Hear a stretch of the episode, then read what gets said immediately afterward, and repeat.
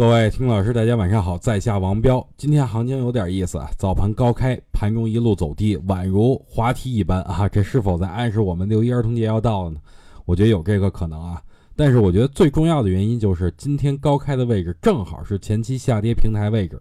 有的人觉得是到压力位了，也有人卖出自己刚刚解套的股票。不过不管怎么分析啊，我觉得这个位置还没有走完，指数上涨依然有空间，还没有到结束的时候。